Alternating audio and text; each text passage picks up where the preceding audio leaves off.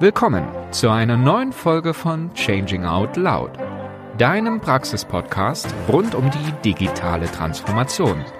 Dein Host ist Ilka Dekan.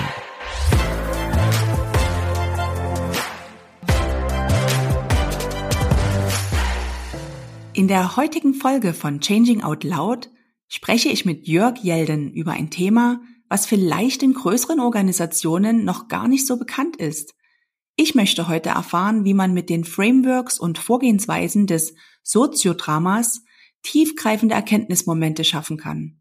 Und ich bin super neugierig, was gleich passiert, denn Jörg hat mit mir ein Live-Experiment vor. Hm. Als Teil von Komfortzone.de begleitet Jörg Jelden Communities, Organisationen und Teams direkt in Transformationsprozessen. Gemeinsam mit Kunden co-kreiert Jörg, wie er es nennt, irritierende Zukunftsszenarien, emergente Strategien und lebendige Strukturen. Neben der Arbeit mit Kunden gestaltet Jörg offene Erlebnis- und Resonanzräume für Transformationsgestalter, also vielleicht auch für euch. Hier startet er gerade ein ganz neues Projekt, die Dandelion Spaces. Jörg hat seine Soziodrama-Ausbildung direkt von Ron Wiener und Diane Adderley erhalten und ist auch ein Mentee von Ron. Er ist Teil von ISCAN, also dem International Soziodrama and Creative Action Network, hat virtuelle Soziodrama-Sessions auf der siebten International Soziodrama-Konferenz geleitet und hat ab der ersten Woche im Lockdown auf virtuelles Soziodrama umgestellt. Der Hamburger liebt gute Bücher und Comics, er ist seit 15 Jahren aktiv im Aikido und hat eine große Leidenschaft für die Pandomime. Ich freue mich sehr auf ein ganz entspanntes, aber auch intensives Gespräch mit Jörg Jelden.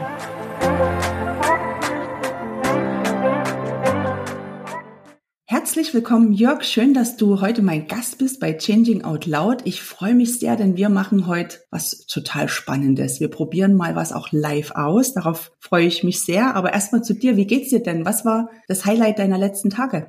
Mein Highlight war der erste Präsenzworkshop seit sechs Monaten. Und es war irgendwie gar nicht anders und total anders und auch nicht so viel toller als das, was wir jetzt virtuell haben. Ja, da verändert sich gerade unheimlich viel, das merke ich auch. Und spannend ist, dass die Menschen immer bereiter sind, das auszuprobieren. Von daher kann ich das gut verstehen, die Sichtweise. Bringt ja auch einige Vorteile so persönlich mit sich. Auf jeden Fall. Ich habe mal eine Frage auch zu deinem Unternehmen, denn gerade wird ja immer viel diskutiert, dass man so seine eigene Komfortzone verlassen sollte, um sich weiterzuentwickeln, um zu wachsen. Ja, und du und deine Kollegen, ihr habt euer Unternehmen einfach so genannt, nämlich Komfortzonen.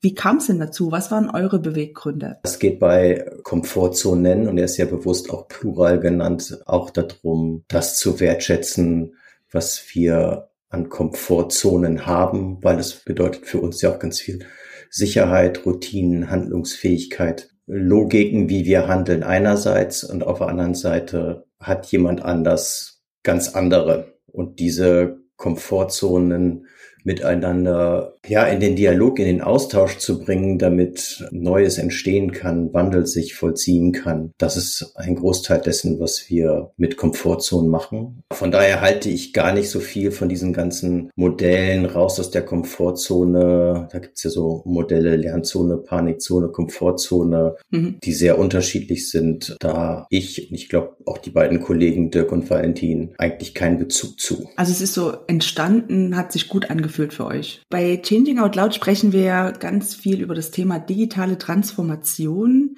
Was verstehst denn du darunter, beziehungsweise auch in welchen Bereichen gestaltest du selbst am liebsten Transformationen aktiv mit? Naja, erstmal beschäftigen wir uns gar nicht so eng mit der digitalen Transformation an sich, sondern eher mit Transformation allgemein. Und äh, einer dieser Ansätze, die wir dahinter haben, heißt uh, Transformation is One. Was bedeutet, hängt digital mit agil zusammen, hängt auch mit uh, Wandel zu klimapositiven Organisationen zusammen ähm, und so weiter und so fort. Und wir können diese ganzen uh, auch Diversity und so weiter. Wir können diese ganzen Themen gar nicht voneinander entkoppeln. Und von daher macht es auch keinen Sinn, sie so getrennt zu betrachten, als sei es eine eigene Disziplin, sondern viel spannender ist eigentlich, was eint eigentlich oder was macht eigentlich Transformation aus, sowohl im Verhältnis zu Change als auch im Verhältnis zu Strategie, als auch im Verhältnis zu Zukunftsforschung. Da finden wir total spannend den Prozessgedanken. Und zwar nicht ein Prozess, im Sinne von erst das, dann das, dann das, der linear abläuft, sondern einen äh, emergenten Prozess, wo man halt kontinuierlich guckt, was, was passiert eigentlich gerade, welche Dynamiken gibt's gerade, welche Energie gibt's gerade, wofür, wo ist gerade ein Momentum, was ist gerade möglich. Genau, deswegen äh, der Teil, der mich an Transformation beschäftigt äh, oder an digitaler Transformation beschäftigt, ist vor allen Dingen die Transformation. Und den Teil, den wir da drin gestalten, ist ganz häufig der Interaktionsteil, also das, wo Partizipateure, wo Akteure, wo Stakeholder zusammenkommen, ähm, um miteinander in den Diskurs zu gehen. Das zweite, was wir da drin mitmachen, ist, wie gesagt, dieses, äh, den Blick auf das Prozesshafte, das Entstehende, das Emergente zu richten. Welche Angebote können denn Organisationen am besten jetzt dabei unterstützen, sich gut auf die Zukunft auszurichten, also auch diesen Blick nach vorn zu wagen, und wie gestaltest du auch diese Phase dieser Veränderung vielleicht mit oder anders? Was hast du vielleicht auch für Ideen für die Zukunft, wie du dort noch mit Neues gestalten kannst? Es gibt ja etwas, was gerade eigentlich ganz spannend ist. Auf der einen Seite haben wir Unternehmen und Organisationen und eigentlich auch Gesellschaften und Systeme, die ganz viel von uns fordern und gerade von denen, die Transformation und Change und äh, Zukunft vorantreiben, fordern sie gleichzeitig auch frustrieren und äh, ausbrennen. Und gleichzeitig ist der Moment des Regenerierens total individualisiert. Also da muss ich zu Hause Yoga machen, da muss ich zu Hause meditieren, da muss ich zu Hause und in meiner Freizeit zur Therapie gehen und so weiter. Aber es gibt keinen Raum innerhalb des Organisationalen, innerhalb, also sozusagen dort, wo der Frust entsteht, diesen Frust auch zu bearbeiten. Diese ist ja nicht nur Frust, es äh, auch die Erfolge zu feiern und zu bearbeiten. Also sozusagen all dieses emotionale, was in Organisationen häufig keinen Platz hat, dafür auch wieder Platz einzuräumen. Wir haben ein Spin-off, das den Namen trägt äh, Dandelion Spaces, also Löwenzahnräume. Und äh, dort soll es um transformative Räume für Begegnungen gehen, sowohl von Menschen, die Transformation im weitesten Sinne in ganz verschiedenen äh, Ecken gestalten, sei es ein Aktivist, Aktivistin der Klimabewegung, genauso wie ein Chief Digital Officer in einer Organisation oder auch in einer Institution, diese Menschen zusammenzubringen, äh, in den Austausch zu bringen, ins gemeinsame Erleben zu bringen, die Transformation begleiten, als auch Teams solche Resonanzräume anzubieten. Ich bin sehr gespannt darauf, was daraus entstehen wird. Das hätte ich vor einem halben Jahr schon gern gehabt. Wir haben auf unserer Wiese Löwenzahn stehen und es wird ja zu so einer Pusteblume irgendwann. Und ja, ich musste sofort bei dem Bild eben an Graswurzelinitiativen denken, die tatsächlich auch ja. wie eine Welle auslösen, vielleicht in Organisationen. Und dieses Übergreifende finde ich persönlich wirklich extrem gut weil dadurch nochmal ganz andere Impulse entstehen, man sich austauschen kann, auch wirklich lernt von den anderen. Deswegen, ich bin sofort dabei, wenn ihr diese Spaces startet. Ja, du hast jetzt schon Soziodrama angesprochen und genau darum soll es heute gehen. Wir sprechen über das Soziodrama, was so ein erlebnisorientiertes Vorgehen ist, welches man zum Beispiel in Kontexten von Lernen und auch Veränderungsprozessen einsetzt. Aber bevor wir darauf so inhaltlich eingehen, eine Frage, wie kamst denn du eigentlich zum Soziodrama? Ich habe 2017 an der Good School den Digital Transformation Club co-kuratiert und moderiert. Und im Rahmen dieser Moderation habe ich eine Aufstellung gemacht, eine Strukturaufstellung mit den Teilnehmern, um so mal die verschiedenen Funktionen und Spannungsfelder, die man da so hat als Chief Digital Officer, mal erlebbar und äh, spürbar zu machen. Mhm. Wie ist das eigentlich entstanden? Kannst du uns das ganz kurz erzählen? Am 1. April 1921. okay. Was ist da passiert? Ist Jakob Moreno in, in Wien auf eine Theaterbühne getreten mit einem leeren Thron und hat Menschen aus dem Publikum auf die Bühne gebeten zu einem Improvisationsspiel. Mhm. Und jetzt muss man sozusagen einmal nochmal den Kontext würdigen. Österreich, gerade einen Weltkrieg verloren, gerade ein Empire verloren, totale Umbruchssituation, politisch, gesellschaftlich, wirtschaftlich, alles ziemlich da niederliegend. Theater vor allen Dingen auch begriffen als so was sehr elitäres im Verständnis, das passiert auf der Bühne, das passiert unten. In einem konventionellen Theater keine Schauspieler zu haben, kein Skript zu haben, nichts zu haben, sondern Leute aus dem Publikum nach oben einzuladen auf die Bühne. Auf jeden Fall ist dieses Experiment total gefloppt und zwar so richtig.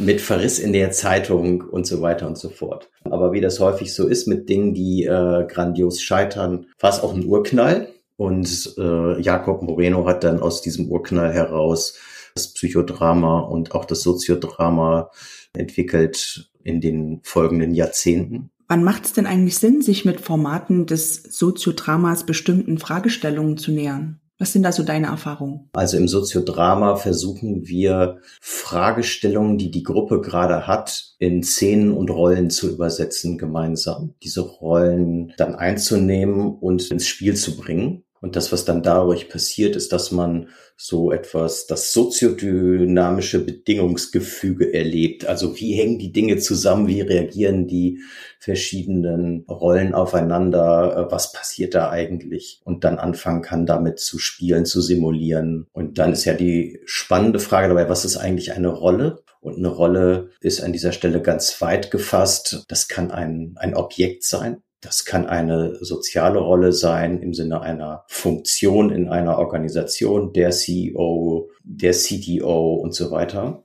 Das kann aber auch ein übergeordnetes Thema oder auch ein Trend sein. Das kann im Prinzip alles sein, was man gerade braucht. Und tatsächlich kreieren wir diese Rollen auch dann in der Schärfe und Präzision, wie wir sie gerade brauchen. Mhm. Und wann es Sinn macht, sich damit zu beschäftigen. Wir müssen dafür, glaube ich, noch einmal unterscheiden. Es gibt so soziodramatische Werkzeuge und Soziodrama-Workshops. Also soziodramatische Werkzeuge sind quasi die einzelne Tools, die man benutzen kann und auch in jedem Workshop einsetzen kann. Und Soziodrama-Workshops sind tatsächlich längere Sessions von zwei, drei, vier Stunden, die dann auch nochmal einen ganz anderen Ablauf haben und eine ganz andere Komplexität in der Leitung haben. Ich glaube, für uns heute macht es am meisten Sinn, wenn wir vor allem über diese Werkzeuge reden. Mhm. Kannst du vielleicht ein paar verschiedene Werkzeuge mal nennen oder welche gibt's da? Ja, wir können ja mal eins rausnehmen, was im Digitalisierungskontext häufiger mal vorkommt.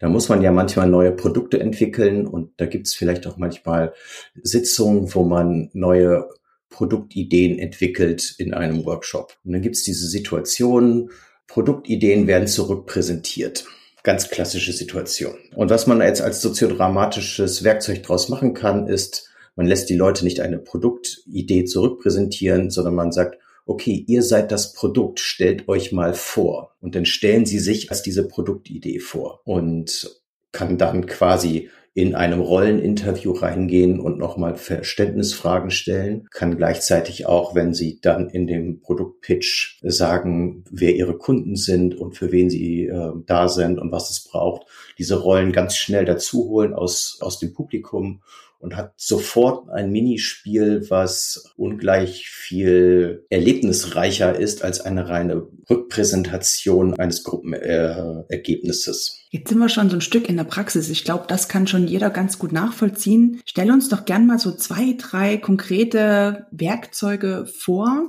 die du vielleicht auch selber genutzt hast und gern auch an einem ganz konkreten Beispiel oder einer konkreten Fragestellung. Ähm, ja, lass uns doch mal spielen. Was wir häufig machen, ist so ein Konferenzsetting. Also ein Konferenzsetting ist einfach ganz häufig ganz toll, weil das so eine generative Szene ist. Man kann eine fiktive Konferenz kreieren und alle möglichen Arten von Rollen einladen einladen, die dort entweder einen Vortrag halten oder in der Kaffeepause sich begegnen. Also sozusagen eine Konferenz, das ist so ein Begegnungsort, den alle kennen. Damit kann man gut arbeiten, um damit weiter andere Dinge entstehen zu lassen und auch nicht zu wissen, was passiert eigentlich.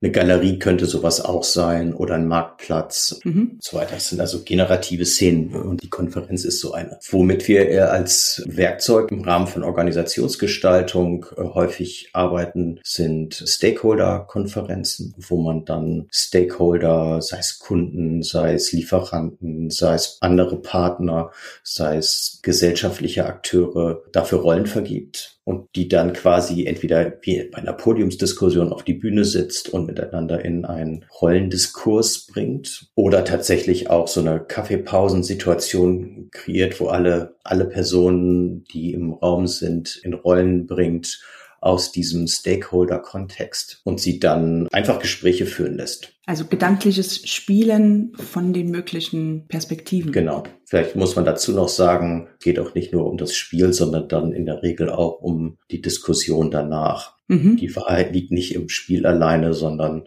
auch in der anschließenden Diskussion. Und es kommt auch immer wieder vor, dass man ein total doofes oder abschreckendes oder stereotypisches Spiel hat und das aber die Diskussion danach so befeuert, dass dann die Diskussion genau das Gegenteil herausstellt genau da der spannende Switch oder Flip passiert. Was für eine Fragestellung könnte das sein, die dann dort diskutiert wird? Wir haben uns im April hatten wir ein virtuelles Strategie-Offsite eines mittelständischen Unternehmens. Das Thema dort war die neue Vertriebsstrategie, Schrägstrich Vertriebsorganisation. Es waren Vertreter von neun verschiedenen Standorten da und eins der Themen, um das es ging, waren komplexe äh, Projekte. Das heißt Projekte, bei denen nicht ein Standort alleine so ein Projekt bewältigen kann, sondern die Standorte gemeinsam diese Projekte angehen, anbieten, umsetzen müssen. Und da gab es ganz große Skepsis zunächst auf Seiten der Standortleitung.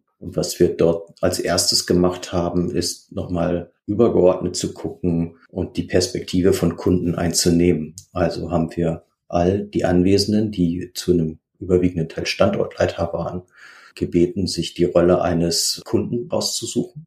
Und dabei war es egal, ob sie das Unternehmen nehmen oder eine Funktion dieses Kunden. Wichtig war, dass sie diesen Kunden kennen. Und dann haben wir eine fiktive Kundenkonferenz gemacht. Mhm. Das Unternehmen hat quasi Kunden eingeladen zu einem Kundentag und dann hat es Dialoge unter Kunden gegeben, um herauszufinden, was brauchen die eigentlich? Wie geht man eigentlich gegenseitig mit Zulieferern und Lieferanten um? Warum sind eigentlich diese komplexen Projekte für die verschiedenen Kunden wichtig? Welchen Stellenwert haben die dort? Äh, welche Anforderungen haben die? Und so weiter und so fort. Was dann dort passiert ist, das war total abgefahren und das ist ganz häufig so. Das gibt plötzlich so ein Bewusstseinsveränderung weg von ich mit meinem ganz konkreten To-Do, mit meinen Zielsetzungen, mit meinen Incentives, mit meinen, meinen Zwängen hin auf ein, ah, das ist das Spielfeld, in dem wir uns bewegen. Also sozusagen so ein Rauszoomen und mit einmal das ganze Feld sehen. Mhm. Und vor allen Dingen nicht nur sehen, sondern das auch spüren, weil man diese Rolle hatte. Weil das, was passiert, wenn man so eine Rolle einnimmt, ist, dass man plötzlich auch aus der Rolle heraus Dinge fühlt und auch körperlich spürt.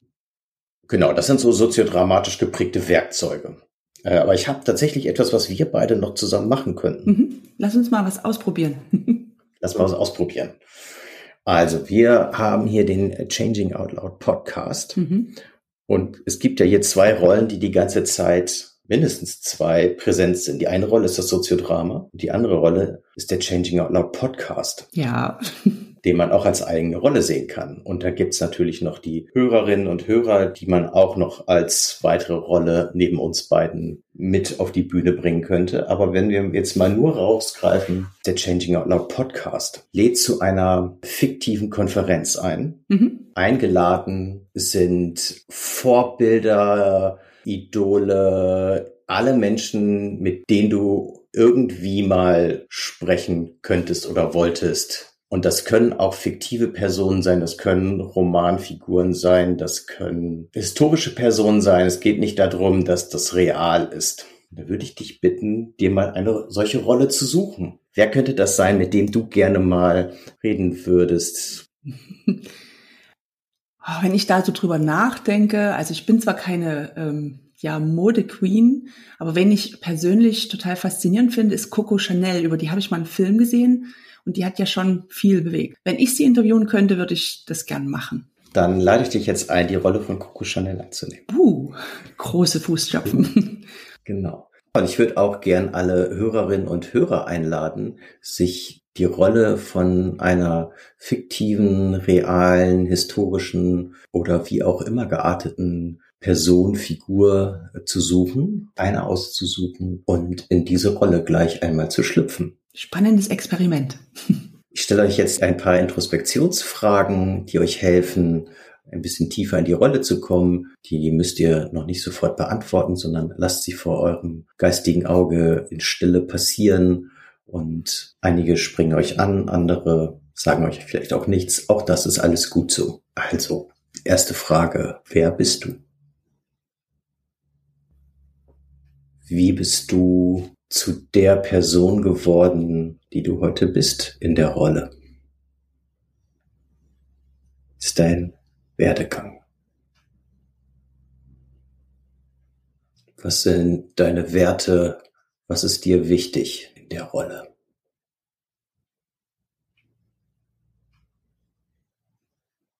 Was willst du gestalten? Was willst du verändern? Was sind deine Ambitionen und Intentionen?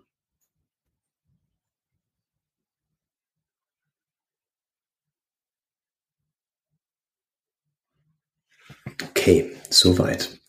Ähm, wir freuen uns total, dass wir heute Coco Chanel für den Changing Out Loud Podcast gewinnen konnten. Und von daher die erste Frage, worüber werden Sie hier gleich äh, sprechen? Ich möchte darüber sprechen, was wir wirklich brauchen im Leben an Mode, wie die uns glücklich macht und wie wir Ausstrahlung gewinnen können und Eleganz und ja, damit auch mutig vorangehen, Neues zu wagen. Haben Sie eine Idee, warum man Sie zu diesem Changing Out Loud Podcast und der dazugehörigen Konferenz eingeladen hat? Ich möchte Vorbild sein für viele andere Frauen da draußen, sich zu wagen, neue Wege zu beschreiten und auch erste Schritte zu gehen es einfach auszuprobieren. Okay, ist das auch ein Teil Ihrer Botschaft an die Hörerinnen und Gäste der Konferenz?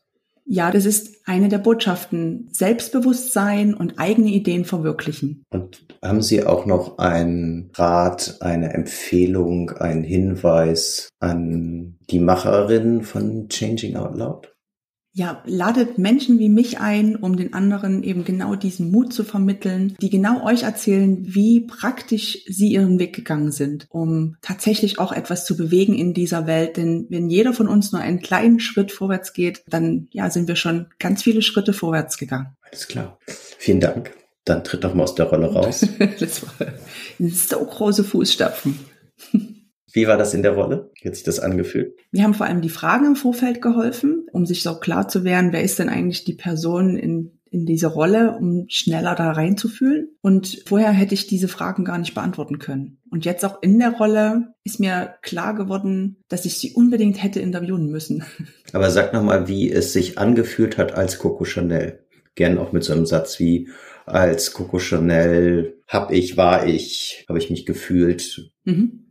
Als Coco Chanel habe ich mich mutig gefühlt, selbstbewusst, willensstark, engagiert, mit einer Vision verbunden, einer Idee, was ich erreichen möchte in der Modewelt oder auch für Frauen. Und das in der kurzen Zeit.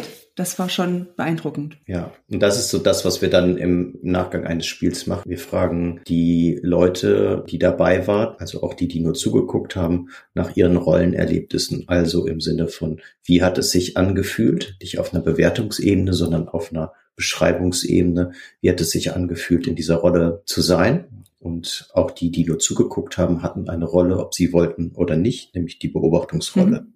Und von dort aus würden wir dann das Gespräch weiterführen im Sinne von, was ziehen wir denn da draus? Welche Erkenntnisse können wir daraus mitnehmen? Und das ist tatsächlich der Moment, wo dann auch jemand nochmal, also das, was du gerade von Coco Chanel erzählt hast, das ist so, häufig sind das auch nochmal die Momente, wo es dann auch Tränen geben mhm. kann. Und zwar nicht nur Tränen, weil Leute traurig sind, sondern einfach auch, weil sie tief bewegt sind und das nochmal für ihren Kontext mitnehmen können.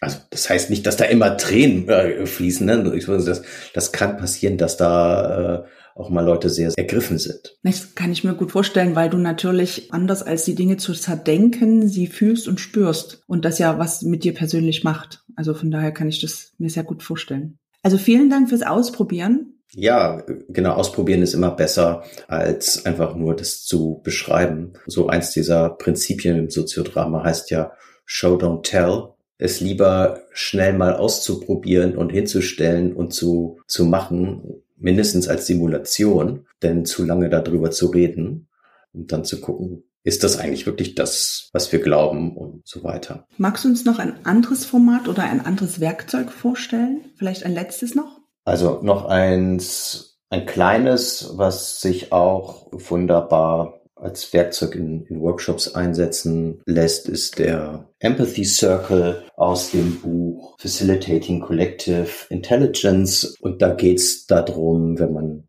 in einem physischen Raum ist, einen leeren Stuhl hinzustellen in einem Kreis und eine Rolle auf diesen Stuhl einzuladen. Das ist in der Regel eine Rolle, die nicht im Raum ist. Wie gesagt, eine Rolle könnte alles sein. Wir könnten jetzt quasi uns einen leeren Stuhl hinstellen und dort Changing Out Loud draufsetzen. Mhm. Und was wir dann mit der Gruppe machen, wir befragen diesen Stuhl, indem wir alle zusammen aus der Ich-Perspektive Fragen stellen. Zunächst einmal nur Fragen stellen im Sinne von, wer bin ich? Also sozusagen nicht den Stuhl mit du adressieren, sondern mit ich adressieren und uns darüber alle gemeinsam in diese Rolle einzufinden, die dort gerade auf diesem Stuhl sitzt. Und wenn wir das gemacht haben, dann laden wir Leute ein, quasi hinter den Stuhl zu treten und einige dieser Fragen zu beantworten. Und zwar nicht genauso, wie sie gestellt werden, sondern einfach frei heraus. Mhm. Und wie gesagt, das, was die Rolle sein kann, ist total unterschiedlich. Das habe ich schon gemacht mit einem total charismatischen Teammitglied, was nicht mehr da war, sondern das Unternehmen verlassen hat. Das habe ich aber auch schon gemacht mit einem Gesetzesvorhaben, was die Gruppe gerade helfen soll zu gestalten. Kann ich mir sehr gut vorstellen, dass man da auf ganz andere Fragen kommt. Also wenn es tatsächlich im Raum ist, gefühlt und auch auf ganz andere Antworten nochmal. Ja, es gibt halt zwei weitere soziodramatische Arbeitsweisen, die heißen Rollenwechsel und Doppeln. Beim Rollenwechsel würde man dann, wenn zwei Leute auf der Bühne sind in Rolle, sie bitten, die Rollen einmal zu tauschen, mit dem Effekt, das Spiel nochmal von einer ganz anderen Seite aus wahrzunehmen, auch nochmal wahrzunehmen, ah, das, was ich gerade gefühlt habe, war Teil meiner Rollenerfahrung und jetzt mache ich eine ganz andere Rollenerfahrung. Ich hatte das so in der ersten Pandemiewoche in einem der ersten virtuellen Soziodrama-Sessions. Da war jemand in der Rolle des medizinischen Personals äh, in der Schweiz und jemand anders in der Rolle eines mittelständischen Unternehmens. Und ich habe diese beiden Personen die Rollen wechseln lassen.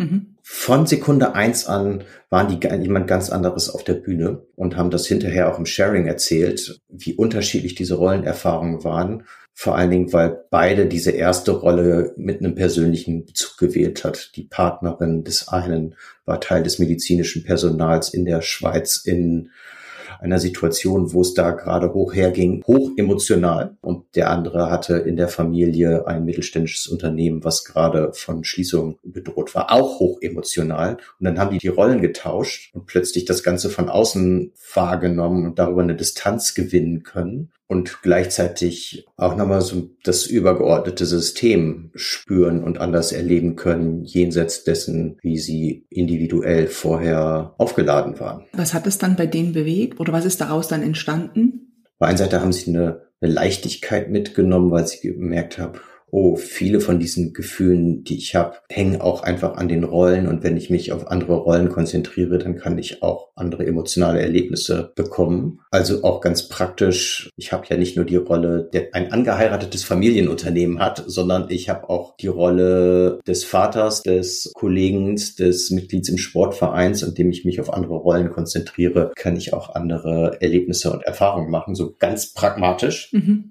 Ja, und auf der anderen Seite hat es zu dem Spiel sehr geholfen, dass wir am Anfang Rollen hatten, die sehr, sehr tief gleich gingen, weil es eine, eine individuelle Hintergrundgeschichte gab, die wir alle anderen natürlich gar nicht kannten, die aber auch nicht wichtig war. Und du hattest gerade noch angesprochen, das Doppeln. Was macht man beim Doppeln? Beim Doppeln werden die unausgesprochenen Gefühle und Gedanken nach vorne geholt. Im Raum würde man sich dann hinter eine Person stellen und aus der ich-Perspektive dieser Rolle sprechen, was diese Rolle gerade fühlen mag oder was sie gerade für Gedanken haben mag oder auch, was sie gerade für Handlungsimpulse haben mag, mit dem Ziel, neue Impulse in eine Spielsituation zu geben oder etwas auszudrücken, was gerade zu implizit sonst sein könnte. Und da es ja keine Psychodrama-Session ist und keinen therapeutischen Kontext hat und wir keine realen Personen haben, die da sind, geht es an der Stelle auch nicht darum, ist dieses Doppeln richtig oder falsch, sondern es ist quasi ein Angebot für diese Rolle, andere Dinge auszuprobieren. Mhm. Ich durfte ja Doppeln mal ausprobieren in so einem Workshop zum Thema Soziodrama. Das war ein sehr äh, emotionales Erlebnis, fand ich weil jemand über ein Thema gesprochen hat und der, der gedoppelt hat, hat quasi reingespürt und versucht rauszuhören, was derjenige dabei eigentlich fühlt oder wie es ihm dabei geht und das, was unausgesprochen ist, mal auf die Bühne zu bringen. Und das war schon spannend, vor allem als ich getauscht habe und dann dort saß und gedoppelt wurde in der Rolle. Man erfährt da manchmal Sachen, die man vielleicht sogar weiß, wenn es aber eben herausgehoben wird, dann auch nochmal ganz anders besprechbar bekommt. Du hast ja jetzt schon unheimlich viel Erfahrung gemacht mit Formaten, Werkzeugen, Workshops im Soziodrama. Wie ist das Feedback der Nutzerinnen und Nutzer, nachdem sie auch Formate, Werkzeuge des Soziodramas angewendet haben, vor allem in diesem organisationalen Kontext, also in Unternehmen oder in Teams, die das mit dir ausprobiert haben und für ihre Zwecke und für ihre Fragestellung genutzt haben?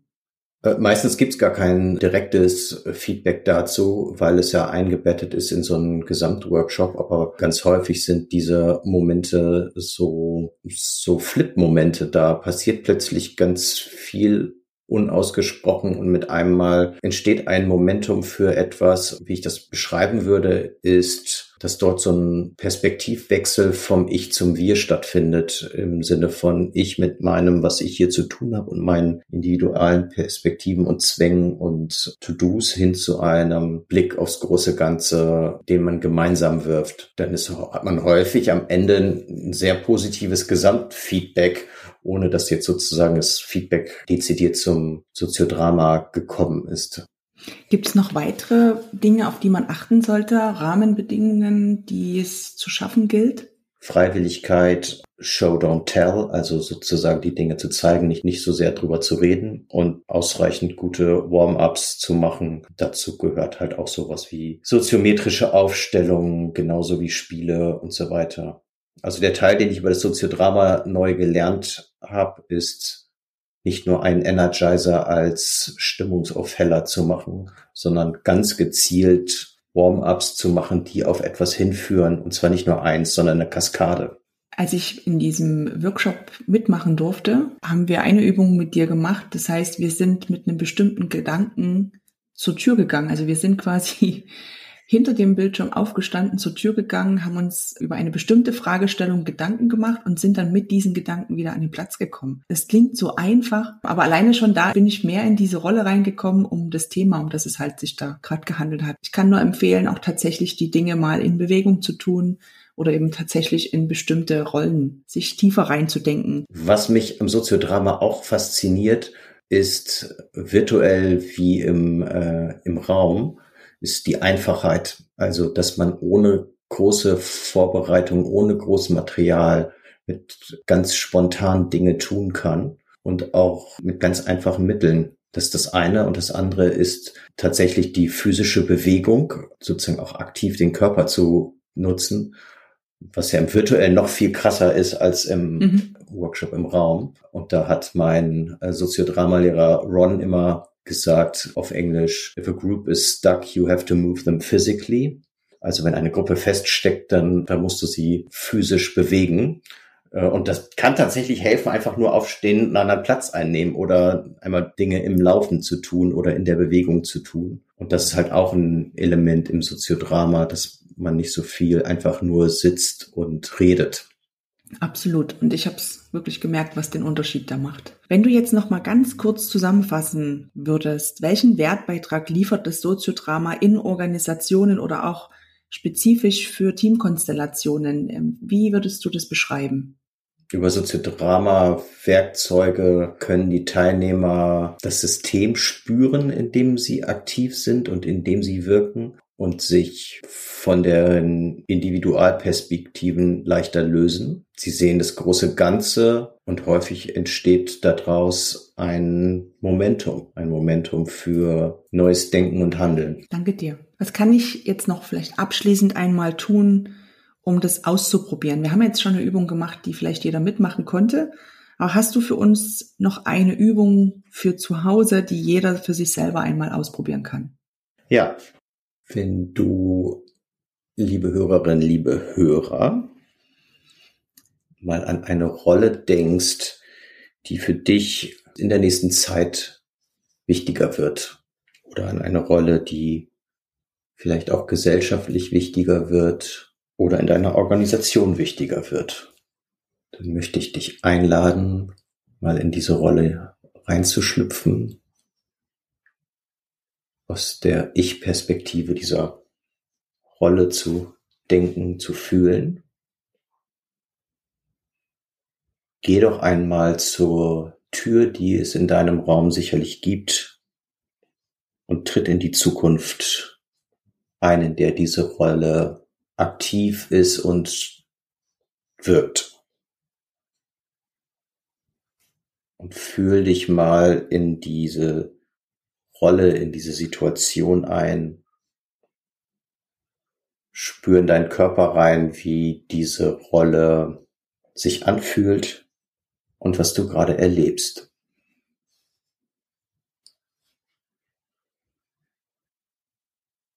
Ich danke dir sehr für das Beispiel. Mich würde das Feedback der Hörerinnen und Hörer absolut interessieren, ob ihr das mal ausprobiert habt. Schreibt uns doch gern dazu, wenn ihr mögt. Ich kann euch nur dazu einladen, tatsächlich mal Soziodrama für euch auszuprobieren und das mal selber zu erleben.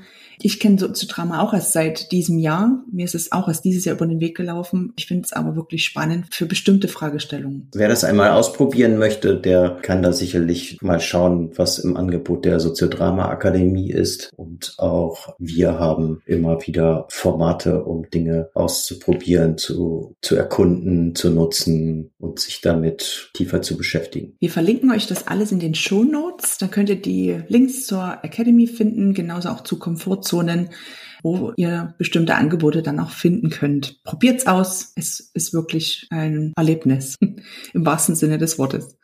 Vielen Dank, lieber Jörg, bis hierher für diese Einblicke. Jetzt wollen wir dich gern noch in den letzten Minuten gut kennenlernen. Ich habe schnelle Fragen und schnelle Antworten für dich vorbereitet.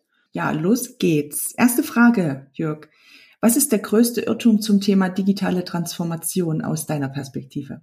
Zu viel Expertise, zu wenig Emergenz. Frage zwei: Gibt es ein Buch, welches dich nachhaltig wirklich beeinflusst hat? Und wenn ja, welches und warum? Ich habe immer wieder ganz viele Bücher, die mich total umhauen.